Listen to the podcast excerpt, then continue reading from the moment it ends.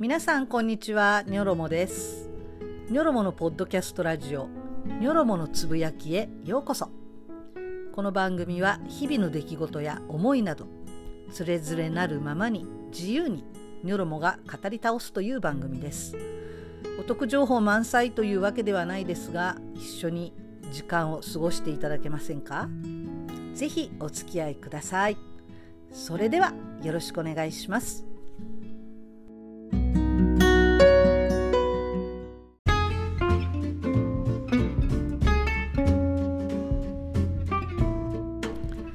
はい皆さんこんにちはニョロモですいかがお過ごしですか？えー、今日はね、10月31日、もういよいよ明日から11月ですよ、皆さん。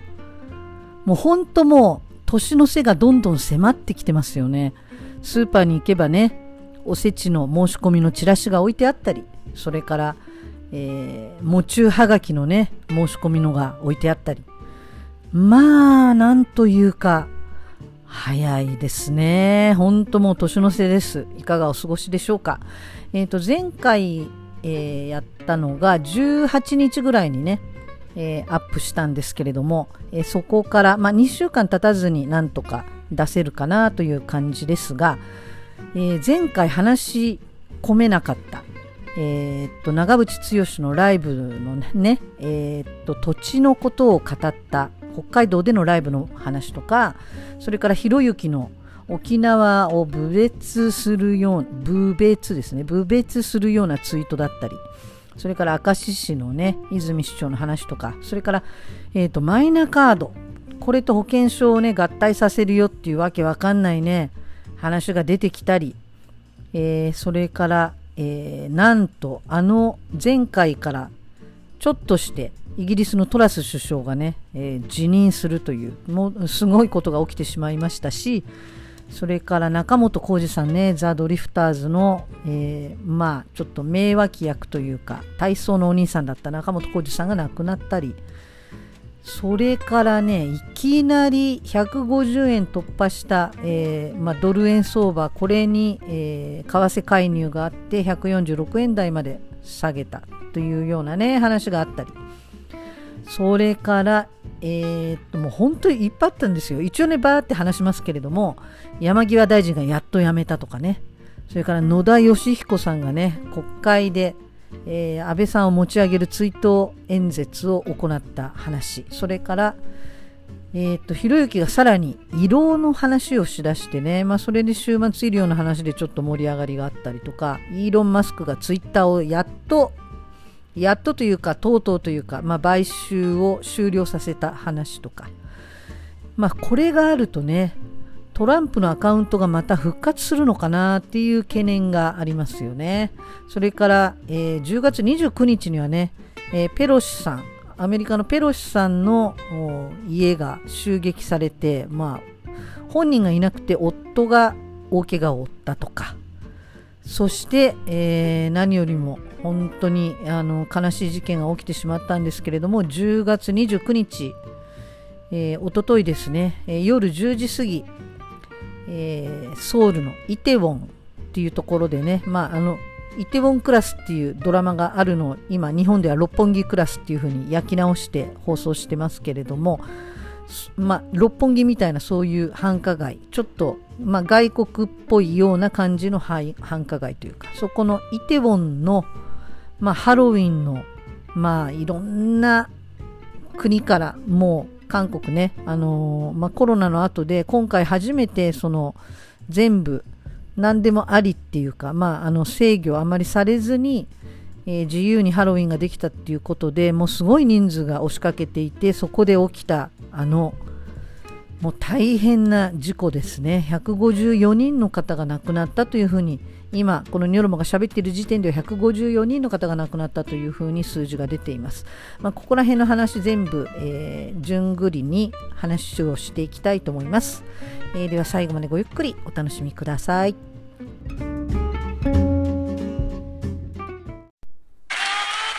の北海道っていう町はその昔開拓人たちが一生懸命開拓した町だ。この自然に満ち満ちたこの土地を外国人に売らないでほしい。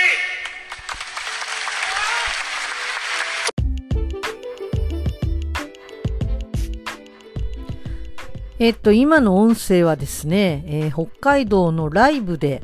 長渕剛さんが語った、あの、まあ、言葉なんですけれども、えっとね、これがあの、動画としてツイッターでアップされてたんですね。で、そこにあの、まあ、多くの、まあ、コメントとかもついていたんですけれども、ちょっとね、この動画見て気持ち悪いなと思ったのは、そのコンサート会場で、日の丸の小旗がやたら振られているんですよね。で、北海道ってあの自衛隊の基地もあったりするので、えっ、と、選挙の時とかはね、あの、自衛隊票っていうのがすごく、あの、まあ、その、候補者の、えー勝った負けたにね、すごく大きく影響するんですけれども、まあ、そういう土地柄なんですけれども、なんだろう、とってもね、この愛国みたいなノリの人たちが、すごくあの、ライブ会場にたくさん見に来ているっていう。まあ、もともと長渕剛さんって、えっ、と、3.11の、えー東北の大震災の時とかも、えっ、と、すごくね、まあ、救助で本当に日々、心疲れ、折れて、もうボロボロになっていた自衛隊の人たち、まあ、この人たちに対して慰問を行ったりとかね、すごくあの自衛隊にシンパシーがあったのかなっていう、まあ、やっぱりどっちかというと、ちょっと右寄りに見えるような、あの愛国的な感じのする男のファンが多い歌手。っていうイメージでした。で、この長渕さんの言っていたね、この土地、土地の問題ですけれども、まあ、これに対して、一水会っていうね、もう超本物右翼というか、本物愛国というか、もうバリバリ筋金入りの右翼の団体がありますけれども、この一水会のツイッターアカウント、あの、ニョロもフォローしてるんですが、なかなかね、やっぱり骨太というか、あの、変な愛国でもなく、変な右翼でもなく、本当の保守みたいな、そういうツイートがすごく多いんですね。で、この時、10月5日のツイートで、一水会一水会さんがこういうツイートをしてます。歌手の長渕剛が、あ、剛氏が北海道で行ったライブで、この北海道という町は、その昔開拓民たちが一生懸命に開拓した町だ。外国人に売らないでほしいと挨拶し話題になっている。だが、北海道はもともとアイヌが暮らしていた土地だ。そのことへの配慮もなく日の丸を無邪気に振っている。薄っぺらいんだよな。っていうね。あのーこのツイートがすごいたくさんのいいねをもらってましたね。えっと、実際は、えっ、と、どれぐらい、まあ、北海道でその土地が買われているのか。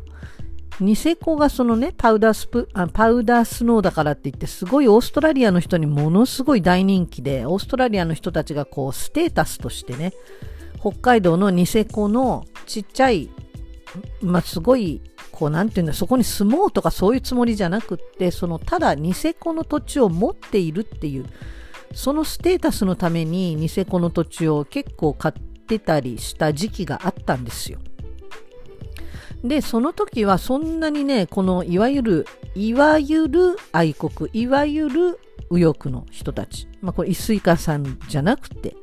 まあ安倍さん大好きな人たちね。まあそういう人たちは、そんなに騒いでなかった。だけど、そのやっぱり中国の人たちがここの土地を買い始めたっていうことで急に騒ぎ出してるっていうのはあるんですよね。じゃあ実際問題どれぐらい買っているんだろうか。例えばね、あの昔の2年ぐらい前だったか3年ぐらい前だったかのツイッターで、たもがみさんっていうね、あの元、えー自衛隊のお偉い人だった人が、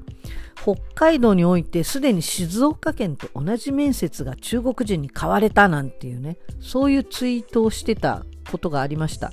で、本当にそんなに買われてたのか。で、実際問題の広さを見てみると、えーっと、実際はね、静岡県っていうのは969、あ、違う、ごめんなさい、77万7700ヘクタールあるそうなんです。で、実際はえっと、この北海道だけじゃなくって日本全国の、えー、土地のうち中国人が所有している土地の面積っていうのは969ヘクタールということで77万7700分の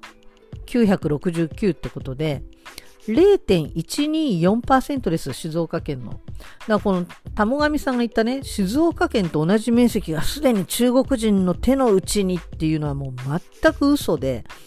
実際は静岡県の面積の0.124%に過ぎません。えー、ですからそれをね、まあこういう玉上さんっていうのも影響力のある人なので、こういう人のツイートをね、また真に受けて大騒ぎしてる人たちが大変多いんですが、まあそれは数字が間違ってるということですね、そもそも。で、もちろんその水源とか、あとはまあ、防衛上必要な場所、例えばその基地の周りであるとか、原発の周りであるとか、そういったところを外国人に、あの、ホイホイと売ってしまうのはもちろんこれ国防上問題はあると思います。それは絶対あると思います。だ水源地っていうのはやっぱり売ってはいけないと思うし。だけど、今ね、みんな大騒ぎしてるのは水源地がどんどん中国人に買われてるって、そこにじゃあ毒をまかれたらどうするんだとか、ま、わわわわ言ってるんだけど、それってこの関東大震災の時に朝鮮人が井戸に毒を入れたっていう、その、えーなんて言うんだろう、嘘の話でみんながわーわー騒いでるのとすごく似ていて、もうなんかね、妙な危機感を煽ってる人たちがいるわけですよね、世の中にね。でも実際問題は、やっぱりこのニセコの土地に憧れている中国人、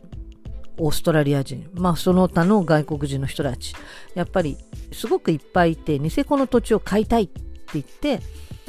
あの、まあ、中国の場合はそのリゾート開発をするために買っている企業ももちろんあるんだけれども、全部ニセコを買い占めているわけでもないし、で、そこが違い保険になってしまう。中国人のそのパラダイスみたいになって日本人は入れないとか大騒ぎしてる人たちもいるけどでもよくよく考えればじゃあ中国の資本がそこにそのニセコに土地を買ってそのリゾート開発をしたいってやってるのは日本人のお客さんに来てもらわなきゃ商売にならないから日本人を締め出して違い保険なんてありえないですよね。そういう商売の鉄則からすれば。地元の人に使ってもらうのが一番効率いいわけだからまあ、当然日本人もどうぞ使ってくださいというリゾート開発になると思います。で、これも別にニセコの全てを覆ってるわけでもないし、まあ、ほんのまあ、1割とか2割とかそんな程度だと思います。その他は日本が全部、まあ、やってるわけなんで、それも騒ぎすぎだと。それで、えっ、ー、と、まあ、よく考えをね、まとめて、こう、昔の日本を思い出してもらえばわかると思うんですけれども、日本は昔バブルの時にね、もうバブル絶好調の時に三菱地所がニューヨークのマンハッタンのど真ん中にあるね、あの、毎年、えっと、クリスマスの時になると、カウントダウンして、わーってすごいでっかいクリスマスツリーがそのビルの、ビル街のど真ん中にあって、それでそこでみんながなんかアイススケートをしてるみたいな。その図をよく皆さん目にしてると思います。毎年目にしてると思います。そう、ニューヨーク・マンハッタンのど真ん中にあるロックフェラーセンタービルですよね。あれは本当にニューヨークを象徴するニューヨークのなん魂とでも言うか、そういう場所なんですけれども、そこをバブルの時に日本は三菱地所が買っちゃってるんですよ。ね？まあ、実際にあのロックフェラーセンタービルを買ったというよりはそこを所有する所有して管理している会社を買収したんですけども、えー、まあ、その結果そこのビルも手に入れたっていうことになるんですけどなんていうかもう本当にその時はねもうニューヨーク中というかアメリカ中でバッシングの嵐が吹き荒れたんですね。日本バッシングですよ。それこそハンマーで日本車を叩き壊すみたいな。そういう、あの、バッシングが起こりました。まあ覚えてない方もね、いると思うんですけど、で、結局その後バブルが弾けて全部手放したので、今はもう日本のものではないですけれどもね。まあ、要するに、まあ、海外の人が、その京都のまあ、いろんなあの寺社仏閣というか、まあ、清水寺のとか法隆寺を買い上げたみたいなそんな感じだったわけですよね。で日本も人のことなんか全然言えない。でもちろんまあバッシングが起きたわけだから今日本もそうやってねあの中国に対してバッシングを起こしているっていうわけですけれどもやっぱりねそこをもうちょっと冷静に考えなきゃいけないなっていうのは思いましたね。えー、とそれからねだからまあ長渕剛長渕さんもやっぱりもうちょっと冷静になってみんなを煽るようなことは言わないでほしいなっていうのは思いました。それからね、えー、と東京五輪のあれで、えー、元電通の高橋さんでしたっけねこの人も逮捕されたりして、まあ、安倍さんが亡くなってから検察が頑張って動き出しているっていうのは感じますね。まあ、ここら辺ね、あの、最後の最後はいろんな政治家にも結びついていくと思うので、企業だけで終わらせないで、まあ、トカゲの尻尾切りで終わんないで、政治家の、まあ、裏金をもらったとかね、まあ、森さんとか、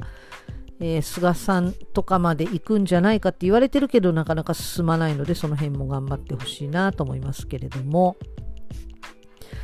えっ、と、それから、10月13日にね、明石市の泉房穂さんっていうのかな。そうですね。泉房穂、えー、市長が辞意を表明しました。この方は、え、ー、と、前にも暴言を吐いたってことで、辞任したことがあります。で、その頃ニョロモはこの泉さんっていう人がね、どういう人かよく分かっていなくて、ものすごいやっぱり批判しました。それはね、なんかあの、どっかお寺の周りの再開発で、えー、っと、まあ、立ち退きを要請する立ち退き問題がずっと棚上げされていてそのお寺のすぐそばに住んでいる人たちに対するこの役所からの立ち退きのお願いが全然進んでないと。これを業を煮やした泉さんがその担当者を呼びつけて、まあ、罵倒したというかな。で、それを、まあ、その言われた方の人が、まあ、録音していて、その録音テープを、まあ、マスコミに流して、この泉さんが辞めることになりました。で、えっ、と、再選挙が行われたんですけれども、その時、泉さんは、ぶっちぎりで、また当選したんですね。だからその時に明石の市民の人たちって何なんだろうって思ったんだけど、まあ、その後の、まあ、この方の政治を見てもよくわかるように、すごい人でしたね。あの、正しいことをバンバンやる人。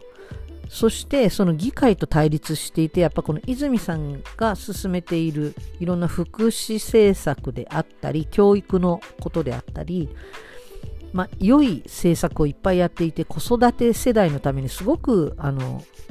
魅力的なことをいっぱいやってらっしゃる方だったわけです。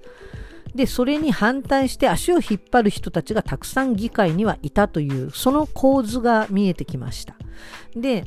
その、まあ、足を引っ張る人たちがわざ、わざとなのか、無能だからなのか、もたもたしていたことに、もう業を煮やして、この泉さんが、わーって言っちゃったのが、まあ、問題視されたんだけど、市民の皆さんはやっぱり泉さんをとても評価していたわけですね。その泉さんなんですが、えー、また暴言を吐いちゃったんですね。だからまあ、うん、アンガーマネジメントが苦手な方なのかもしれません。あのすごく仕事はできるし、だけどワンマンっていう感じもあるし、えー、頭に来た時に、まあ、口が悪いっていう弱点はあったのかなと。で、泉さん辞めることを、まあ、決意されたわけなんですけども、これ自民党の議員と公明党の議員になんか頭にきて、まあ、次の選挙では落としてやるって 言ってしまったそうなんですが、それもやっぱりね、いろいろこう政策のあれで妨害されるようなことがあったり、まあそういうことがあって、一番の問題はなんか問責決議案を出されたっていうね、まあそこら辺のことが、えー、問題になってたんですけども、それがなんで問責決議案が出されたのかっていうと、2021年に新型コロナウイルス対策として、金券の配布をあするっていうふうになったんですね。この明石市は。でそれを議会の賛成を得ずに市長の、まあ、独断で実行したと。それからツイッターで特定企業の納税額を公表したと。ま、ここはこんなに納税してる、ここは全然納税してないとか。まあそういうことを問題視されて、問責決議案っていうのが、まあ、出て、まあ、結果的にはこれが可決されてしまいました。まあ、この辺のことをね、あの、まあ、頭にきて、あの、落としてやるって言ってしまったみたいなんですが、えー、こういうふうにね、ツイートされてます、ご本人が。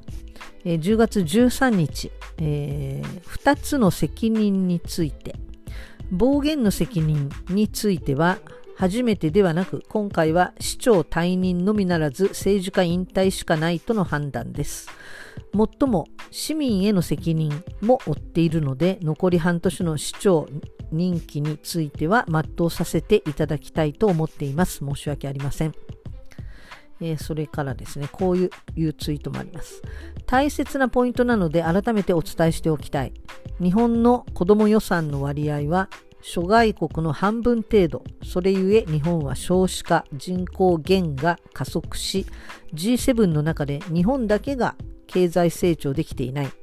政治家もマスコミもその原因に気づくべきだ。諸外国や明石市で実現できて、国ができないはずがない。で、実際問題、明石市には、え、ー、と、たくさんの子育て世代がもうどんどんあの移住してきています。で人口は増え続けてるんですね、明石市はね。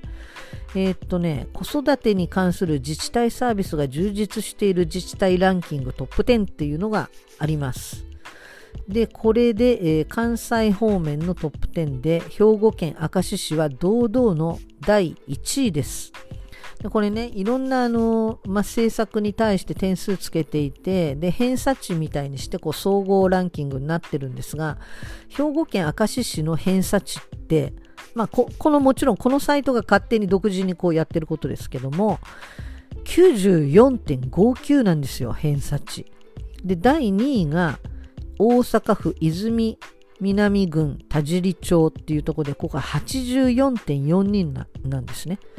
もう10っていう開きがあります。まあその後も、まあ、大阪だとか和歌山だとか、まあ、バーってありますけれども本当に明石市はもうダントツ1位ちなみに10位だと,、えー、と偏差値67.69までいきますね、えー、加古郡兵庫県加古郡播磨町っていうところですけどえーと、ほんとすごい。この明石市ね、どんなことやってるかっていうと、おむつ定期便っていうのをやってるそうですね。それから第2子以降の保育料の完全無料化。そんなことをやっています。まあ、すごいですね。それから、えっ、ー、と、18歳まで医療費の助成があると。この辺もすごく、やっぱ子育てには魅力的っていうことになっています。まあね、そんな、あの、泉さん、お辞めになるということで残念ですけれども、まあ、次に、えー、続く人にね、あのやっぱりそれを託してもらいたいし泉さんは自分は辞めるけれども選挙にはもうガンガン関わっていくというふうに宣言されていますので、えーと、次の人を選ぶ時の選挙には泉さんはもう前面に出て、まあ、次の候補を推していくと思います。そうやって今度はこの明石市だけじゃなくて他の市町村にもどんどんね泉さんみたいなえ方が影響力を及ぼしてこの子育て世代をねどんどん押し上げていってほしいなと思います。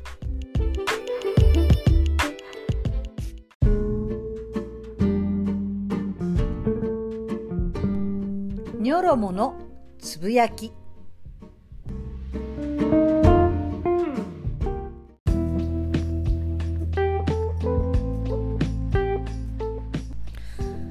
えっとですね、時期がちょっと前後しますけれども、えー、っと、この後は、ひろゆきの話をちょっとしたいと思います。で、ひろゆきってさ、本当あの、ヘラヘラ笑いながら、ろくでもないこといつも言うんだけど、今回のことは本当に夜も頭に来たんですね。で、えー、頭に来た人は他にもたくさんいらっしゃると思います。えー、彼はね、人のこう神経を逆なでして相手を怒らせて、まあ、本音を聞き出すとか、えー、そこで自分が優位に議論を展開するとか、まあいろいろ戦略的な考えがあってやってるんだと思うんだけれども、まあやっぱ本当に人としてどうなのっていう発言が本当多いですよね。で、今回も本当にそういうことを感じました。えっとね、2016年1月に辺野古でオーストリア国営放送のインタビューをされてる、まあ、場面があります。で、その時にオーストリア国営放送の、えー、まあ、記者さんがね、こういうふうに質問しました。そこにあの、座っている、辺野古のところに座り込みをやってるおばあちゃん、平悦美さんという方に、えー、質問をしました。ここに座ることで何が変わるのですか？この質問に対して平悦美さんはこう答えました。地球上に人を殺すことを拒絶した人間が一人存在した。その事実が歴史に残ります。えっとね、そういうことなんですよね、要するに。皆さん沖縄の人たちがあそこで、まあ、座り込みというね、その言葉に噛みついてるんだけども、ひろゆきは。そういうことじゃないんですよ。そういう言葉尻の問題じゃないんですね、沖縄の問題は。えー、っとね、まあ、ことの発端は、2022年10月3日、その時の、えー、ツイートでひろゆきがこういうふうにツイートしました。辺野古のところのね、キャンプシュワブの、えー、っとゲートの前のところに、まあ、要するに、こうテン、テント小屋というか、こう、テントじゃないんだけど、こう、屋根をつけてね、雨の日でもみんなが座り込みっていうか、まあ、そこにいて抗議活動ができるように、歩道のところにバーッとこう、えー、屋根をつけた、えー、アーケードのように、こう、みんなで作った場所があります。これ、キャンプシュワブのね、ゲートのほんと真ん前です。えー、で、そこのところに、えっ、と、座り込み講義ね、新基地断念まで座り込み講義、えー、不屈3011日ってこう書いた看板が置いてあります。まあ、もちろんここのね、あのカウントは毎日更新されていくわけですけども、で、そこのところでピースサインをして、まあ、ニヤッともう、もう満面の笑みでね、そこで写真を撮っているひろゆきと、それから空っぽのこのテント小屋のところ、この写真を2枚合わせて、こういうふうにつぶやいてます。座り込み講義が誰もいなかったので、0日にした方が良くない？そうに、この18時ですね。だから夕方6時にそういうふうに、えー、ツイートを発信してました。ひろゆき。何したいの？この人はって。えっ、ー、と、まあ、アベマ TV の仕事で言ったようなんですけども、まあ、彼の主張としては座り込みっていうのはそこに座り込んで一歩も動かないと。そういうことを座り込みと言うんだと。だから、まあ、ここには書いてないんだけどもいろいろこう批判された時にひろゆきが言った言葉としては、えっ、ー、と抗議それだったらね座り込みって書かないで抗議行動とか抗議活動3011日とかっていうふうにすればいいんじゃないですかっていうそういうへりくつを言ってるんですね。でもこの座り込み講義3011日を0日にした方がいいんじゃないっていう、この、なんだろうね、このツイートの、この人を嘲笑うっていう、この態度。これは、沖縄にいても、この抗議活動をしている人たちは、沖縄の同じ県民からもこういった嘲笑、あざけり、まあ下に見下すというか、馬鹿にするというか、こういうことをまあ、受けてるんですね。沖縄にいて、沖縄の人からも。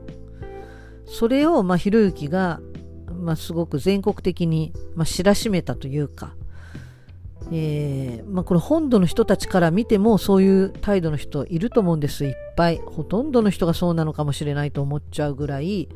沖縄のおじいおばあはあんなところで無意味な座り込みやって何やってんのっていうあざけりをまあ、している人たちが本当にたくさんいると思います。でもこれ沖縄の問題じゃないんですよね。よくよく考えれば本当に日本全国の問題であって、沖縄の人たちがそれに本当に私たちを代表して抗ってくれていると考える方が正しいのであって私たち本当実は恥ずべき態度をとってるっていう見て見ぬふりをしているっていうそういう態度をとってるわけです実際問題は。でこの騒ぎについてまあすごい何万ものいいねがついてるわけですよ。何万だ、もっとだったかな？何十万だったかな？まあそのいいねがついている。まあ、それが、まあいわゆる、まあ、平均的な日本人の感覚なのかなと思うんですけれども、まあもちろんね、あの、平均よりは下だと思いたいです、ニョロモは。でも本当にそんなノリの人はいっぱいいるんだなっていうのは、まあそういういいねの数を見ても思いますね。で、そこに山城博二さん、まあ、この、えーまあ、抗議活動の中心となってやっていらっしゃる、えー、方ですけれども、まあ、ニョロモもね、えー、山城さんとは直にお会いして一緒に写真撮ったりもしてますけれどもあの本当に優しいおじさまです。でねあのその方が、えー、来たところにも、えあなたがひろゆきさんですかってこう2人でやり取りしている場面。これもあのアベマかなんかで流してたんかな、まあ、ツイッターでも動画が上がってますけれどもこの山城博二さんに対しても、ひろゆきはあなたその座り込みって言葉の意味分かってますかみたいなことを言ってるんですよね。まあよくも恥ずかしげもなくそんなセリフを言ったなと。思いますけれども、まあ、そういうことに対して今度は逆にひろゆきはその沖縄のことを知らないやつは沖縄を語るなみたいなそんなことやってるからこういう運動が広がらないんだっていうね、まあ、そういうことを言ったりもして、まあ、沖縄の問題を沖縄だけにとどめているのはあなたたちじゃないですかっていうような物言いをしてましたね。でこれは結構痛いとこついていて実際問題あのやっぱり沖縄の問題を全国的な問題にしないと解決しないっていう、まあ、ひろゆきの主張は正しいわけです。で、ひろゆきが言っていた、うんまあ、他の動画で言っていたんですけれども、沖縄の、沖縄県民の人口は日本全国の、まあ、1%ぐらいしかないと。そこで、まあ、賛成だとか反対だとか抗議活動だとかやっても、国からすれば、まあ、何の問題にもならないっていうか、そんな少ないね、人数で、えー、ただやってても、まあ何の、まあ、政治を変えるような力はないと。いくらね、県民がハンストをやろうが、県民投票をやろうが、まあ、数の、まあ、論理で言えば、まあ、特にね、ひろゆきってもう数で多数決でもう多い方が勝ちっていうそういう考えの人なんで、まあ、特にそういうことを言うんだけど、これが例えば日本全国で問題になって本当に半分ぐらいの人たちが反対すればもちろん政治も動かざるを得ないわけですよ。で実際問題ねそうなるんだと思うんだけれども沖縄の中の問題にとどめているのは、まあ、そういう沖縄の人たちの運動の形の、えー、あり方が問題なんじゃないかっていうような問題定義も彼は知っています。でそれはまあ悔しいけど間違ってはいないんですよね。まあ、だからといってこの発言この0日にした方が良くないっていう、まあ、これもちろんハレーションを狙ってね炎上商法で彼がこういう頭にくるようなツイートを計算づくでやってるんだと思うんです、まあ、そういうやつだから。それで炎上すれば自分もお金になるしね。あの、再生回数が上がれば自分もお金になるし、テレビにも呼んでもらえるし、いろんなところで取り上げてもらえるから、まあ、商売になるわけですよ。まあ、そこら辺も全部彼は、まあ、計算してやっているんだと思うんですけど、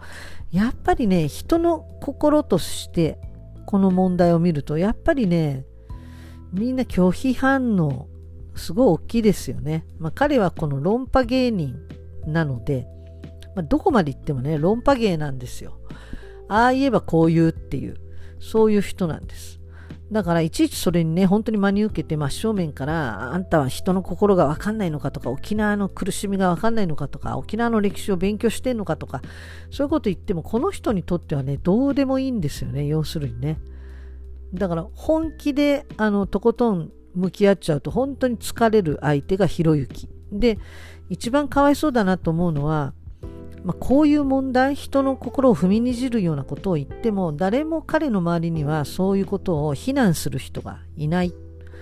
で実際問題昔ねあのメンタリスト DAIGO がホームレスの人の命に対してすごくそれを軽んじるようなツイートをした時にやっぱりものすごい炎上してハレーションが起きてでも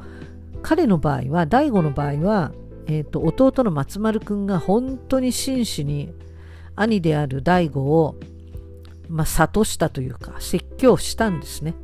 いくらまあ炎上ねあの起きてももう僕は今までほっといたけどもうさすがにこれはダメですと。命を軽んじるようなことはさすがにあってはならないっていうことでもこんこんと兄を説教して諭したということがありました。それで大悟はすごい反省していろいろまあ、勉強し直すということをやったわけだけどひろゆきの場合は周りにそういう人もいないんですよね。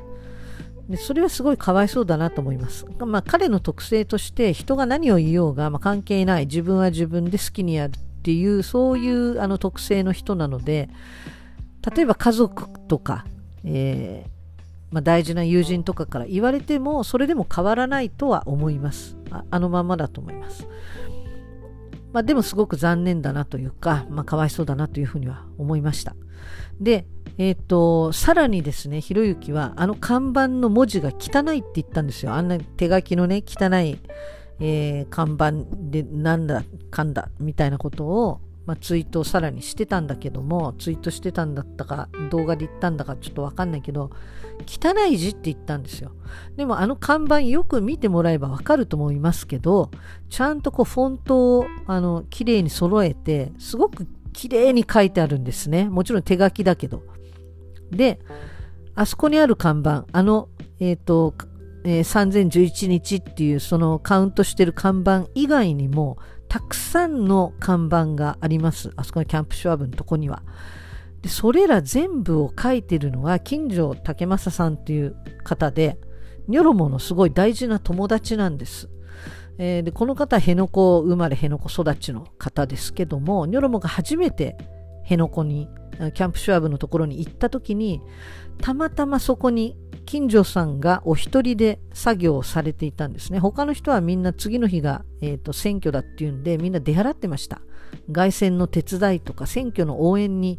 出払っていて近所さんだけがいたんです。そこで、えー、彼は、えー、玉城デニーさんの、えーまあ、知事ですねデニーさんのそのテーマカラーであるピンク色のペンキをその、えー、とテント小屋というかそのテントのところの椅子に、まあ、ペンキを塗ってる最中でした。でそこでいろいろお話をしたんですけどそれですっかりねあのまあいろんな話をたくさんして、まあ、友達になってえー、いろんなこう連絡先の交換とかもしてその後もずっとお付き合いしてます。もう何年になるかな？5年ぐらいになりますかね。えー、その近所さんが書いた書いてるんですね。全部。そこの看板は。なんでかっていうとそのプロの看板屋さんとかに頼んでもどこも引き受けてくれないからだって近所さん言ってました。要するにその地元の中でもこの基地問題その米軍の基地だけじゃなくて自衛隊の基地も含みますけどこういう基地問題に賛成してる人もいれば反対してる人もいるわけです。沖縄県の中でも。だからその反対の人たちのための看板を、えー、引き受けるってことは、えー、そういう基地問題賛成の人たちを敵に回すことになるわけですよね。だから商売人としてはやっぱりやりたくないわけです。えー、両方から、え受注を得られれば一番いいわけで、えだからだからこそ、まあ、受注を受けられないっていう立場にいるんですねその看板屋さんは。だから近所さんが全部書いてるんです。で、字もすごいお上手だし、本当にあの、フォントをちゃんと、もう印刷のもののように作って書いてるし、絵もすごい上手なんですね。地図とか、それから他のいろんな、え訴えるような美しい絵とか、そういうのもすごいお上手です。で、その方も本当にね、あの、もう悲しい思いをされてました。もうな怒る気にもならないと。そういうこと言われても怒る気にすらならないそれぐらいの悲しみを持ってねあのいろんなメディアの取材に答えてらっしゃいましたけども金城さんは高校生の時に学校から帰ってきたらお母さんが、えー、家で、えー、米兵に殺害されていたというすごい悲しいあの歴史を持ってらっしゃいます。えー、っとねなんかコンクリートブロックみたいなもそういう硬いもので頭を殴られてお母さん亡くなってたんですね。で相手は米兵だったのでまあ刑務所に送ることもできずまあアメリカに帰国していったわけですね犯人は、えー、その後の賠償みたいなものはあったみたいですけどでも刑事責任は問えなかった。すごいそういう悔しい思い。そして高校生の時に大切な母をね奪われるというそういう思いをされてる方です金城さん、えー、だからね本当にあの辺野古のことはすごく詳しいのでいろいろいつも教えてもらってるんですけど今日もねちょうど電話でいろいろ30分ぐらいかなお話ししたんですけど、えー、金城さんこうおっしゃってました。えっ、ー、と、ひろゆきのね、ツイートの後、本当はどうなっているのかっていうことで、本土の方から結構若い人、まあ本土だけじゃなく、えっ、ー、と、沖縄県内からもね、この辺野古の問題について無関心だった若い人たちが結構最近いっぱい見学に来てると。実際問題どうなんだろうっていうふうに思って今日も中央大学の学生が来たっていうふうに、えーと、おっしゃってましただからまああの実際問題ひろゆきが言った通りにその沖縄の中だけでなく本土からもそういういろんな人たちが関心を持って見てもらわないと問題解決しないんじゃないっていうのはまあ確かにそうで。で実際問題本土からもいっぱい学生たちがわざわざ見に来てる。沖縄の中で名護の名護市の中でも来たことないっていう人たちいっぱいいてでそういう人たち若い人たちが中心になって実際に現地を訪れているんだよねって。だからまああのツイッターの件の後まあ、割とそういうことも起きたりしていてそれはいいことなんじゃないかなっていうふうに近所さんおっしゃってました。で実際問題現場の様子を見てそしていろんなえー、いろんな海上保安庁によるその、えーと、ボートのねカヌーというかそのボートでの辺野古の海で、えー、妨害活動している人たちがその海上保安庁とかの人たちにすごいひどい暴力を受けてたりとか、えー、そういった話とか、えー、まあ、死者まで出てるって話も聞きましたけどもそれは全然ねあの自己死っていうふうに扱われているそうです。で、えー、まあ、国側からのいろんな暴力の現実とかそれから今までの歴史とかそれからみんながいかにこう非暴力で、えー、平和的にここで抗議をしているか、まあ、そういった実態を見てみんなすごい憤りを覚えて悲しい顔をしてもう涙を流している人たちもいっぱいいたっていうふうに近所さんおっしゃってました。まあそんなわけで今回のね、このひろゆきのやったこと、この、この表現は本当に許せないんですけれども、えー、っと、結果としてね、もし、まあそういうことが、えー、いい方に働くんであれば、それはそれでプラスだったんじゃないかとニョロモは受け止めています。ただ、やっぱり、まあ許されることではないんでね、表現からして。で、有田さんと、えー、有田義夫さんですね、あの、統一教会のことで、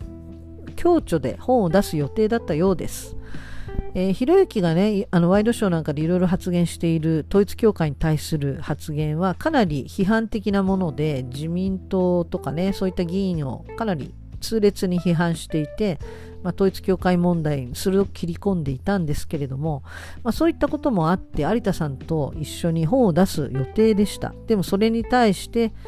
えー、有田さんは、まあ、今回のえー、出版に関してはひろゆきさんと一緒に出すっていうのはお断りすることにしましたっていうふうにツイートをされてましたね。それが10月の8日でした、えー、ハッシュタグとことん現場主義っていうのがねあの有田さんの、まあ、トレードマークというか本当にずっとコツコツと何十年も現場のことを取材してきた有田さんなんですねだから今回はいい本ができるかなと思ったけどすごい残念だというふうにおっしゃってました。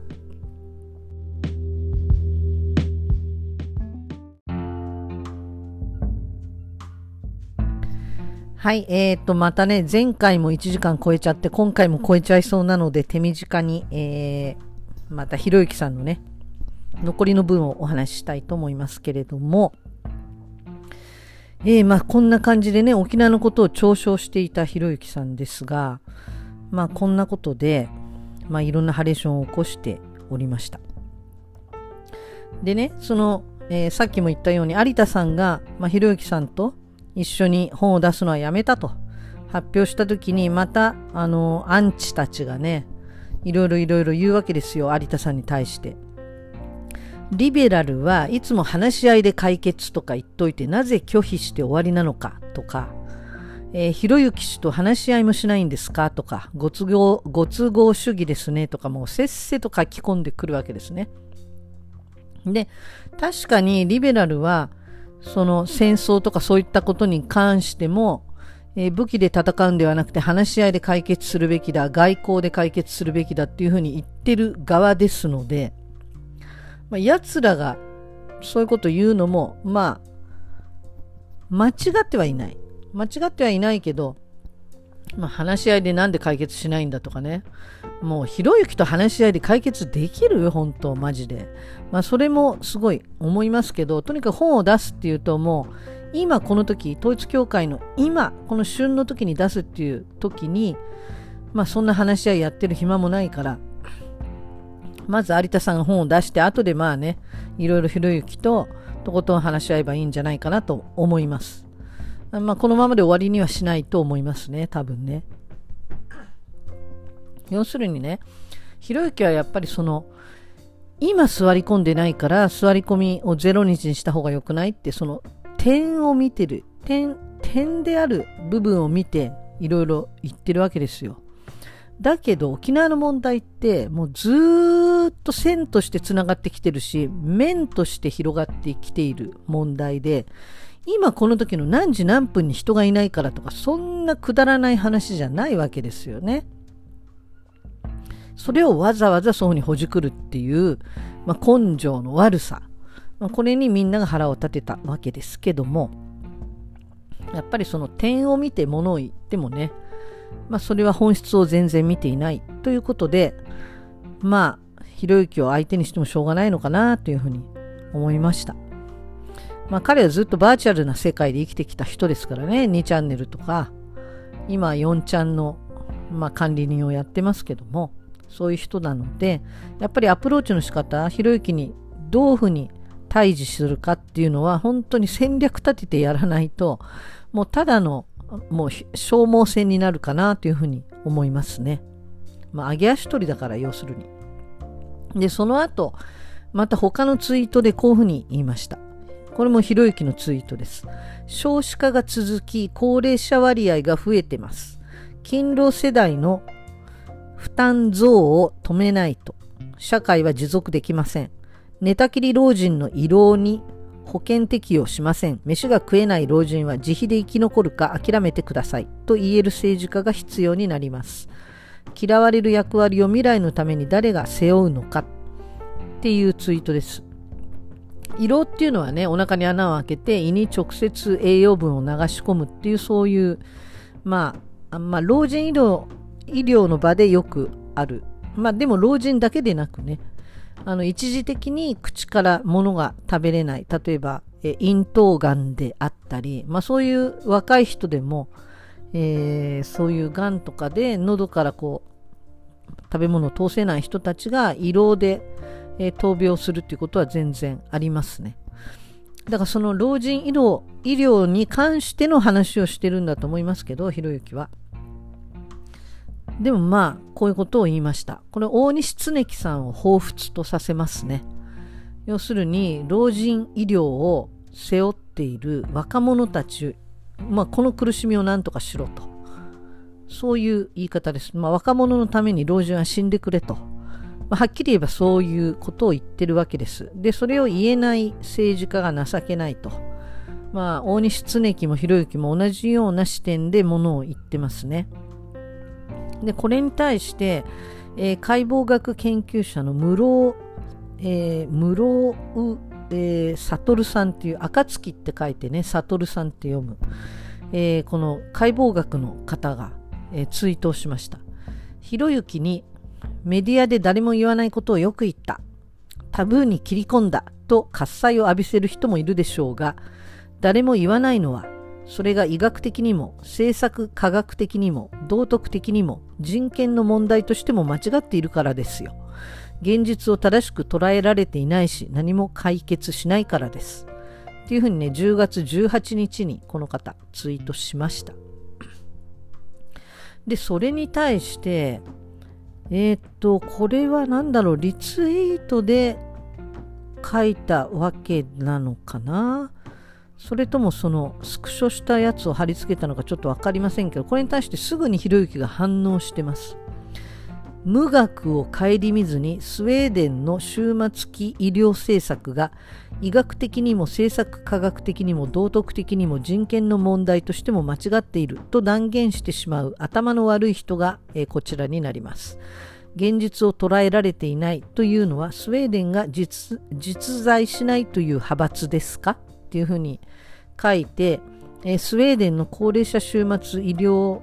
に関するまあいろんな取り組みのこの画像を貼り付けてんですねひろゆきが。すんごい脊髄反射的なまあ人を罵倒するような、えー反論だったなと。だひろゆきって人は多分図星疲れちゃうとすごい急激にこう攻撃的になる人なのかなっていうふうにちょっとこのやり取り見て思いました。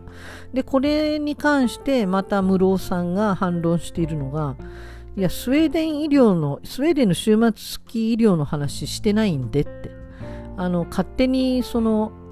えー論点をすり替えるのやめてもらえませんか？っていうようなねことを書いてました。あのこういうふうにねすごく巧みに論点をすり替えてくるんですよねひろゆきって。ちょっと知らない間に気づかないうちに論点をすり替えてくるっていう、まあ、それぐらいの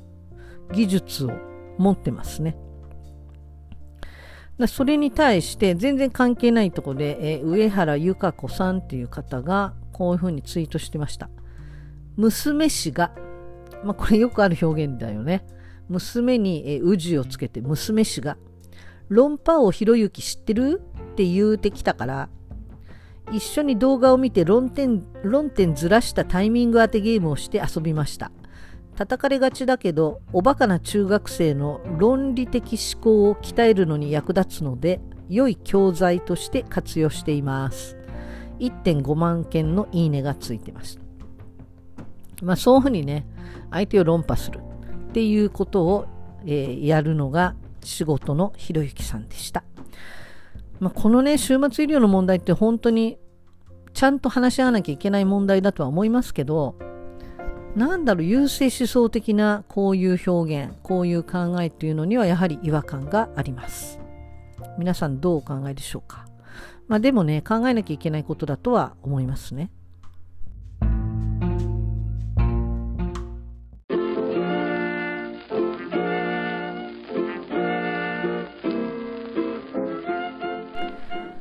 えーということで、えーまた全部はね、話し終えることができない、えーで、もう1時間経っちゃいましたかね。えーということで、またちょっと途中になっちゃいましたけれども、えー毎回毎回ちょっとここ3回ほど1時間超えで本当申し訳ありません。えーお付き合いいただいて本当にありがとうございます。えーまあ長いけどね、えーまあちょっとは回転早めて聞いていただくんでもいいかなと思いますが、えー次回また残りをね話していきたいと思います。えー今回はこれで一応やめにして、まあ、野田さんのねあの安倍さん追悼演説のこととかもね話したかったんですけどもまあ次回に持ち越したいと思います、えーそしてまた次回、えー録音するまでにねまたいろんな事件が起こるのかなと思うとちょっとね心が重くなりますけれども本当もうこれ以上こんなねあのイテウォンの事故みたいなああいう悲しいことは起きないでほしいなと思います。このまま静かに、えー年末を迎えられたらどんなにいいかなと。えー本当にあのソウルのイテウォンで亡くなった人たち154人。ですね。99人が女性、55人が男性、そして103人が、えー、20代以下ということだそうです。本当にね、若くて、もうこれから人生楽しんで、えー、いろんなことやっていくっていうね、未来のある人たちが154人も、あの狭い場所で亡くなってしまったというのはね、本当に中には立ったまま、えー、死んでいったという人もいたそうですので、本当に恐ろしいなと。えー、警察官の数は134人、137人だったかな、えー、で、あそこにいた人たちは10万人以上いたということなので、もうね、今日も、えー、ハロウィン当日ということで渋谷にはね、もうギャーギャーギャーギャーお騒ぎで若い人たち集まってましたけれども、もうああいうのやめてね、みんなあの友達同士で、あの、家で宅飲みしたらいいんじゃないですかね、パーティー。もっと少人数でやって、あんなとこで大騒ぎしないで。まあでもお互いに見せびらかして、まあ騒ぎたいっていうのがあるんだろうから、まあこうなってしまったんだと思うんですが、当日、あの、イテウォンではね、この、えー、救出するのにいろんな支障があったのがこのハロウィンだったがゆえにっていうことがすごくあったそうです、まあ、まず道が狭かったのもあったけどとにかくあの人数10万人以上人が来ていたということなので救急車がまずたどり着けない。現場に救急車もたどり着けなければ警察官もなかなかたどり着けない、えー、それに加えてですね警察官がいろいろあの道の、道路整備だとかえー、車の誘導だとか人の誘導だとか、まあ、事故の後ですねいろいろやってたそうだけどハロウィンなのであの警察官のコスプレをした人が何かやってるって思われてなかなかみんなが言うこと聞かなかったっていうあの報道もありました。まあねいろんなそういうことが、まあ、マイナスに働いたっていうそういうこともねすごく、まあ、悲劇をどんどん助長していったのかなと本当難しい問題ですね。今世界中でハロウィンのこの騒ぎが起きているのであのもう本当やめた方がいいんじゃない？本当に。これケルト民族のあの収穫祭ですからね。なんでこんなに世界中に広まったのか、本当不思議なんだけど、もう日本なんか特に何の信仰もないんだから、もうハロウィンとかもうやめたらいいんじゃないですかね。うん、って思っちゃいます。えー、まあ、このままね、あの、本当この後は何事もなく過ごせたらいいなと、えー、みんなでね、祈りを持って、えー、亡くなった方たちの、えことを思いつつ、まあ、年末に向けてあの生活をしていきましょう。ということで今日はこれで終わりになります、えー、最後までありがとうございました。ということでまたお会いしましょうね。バイバイ。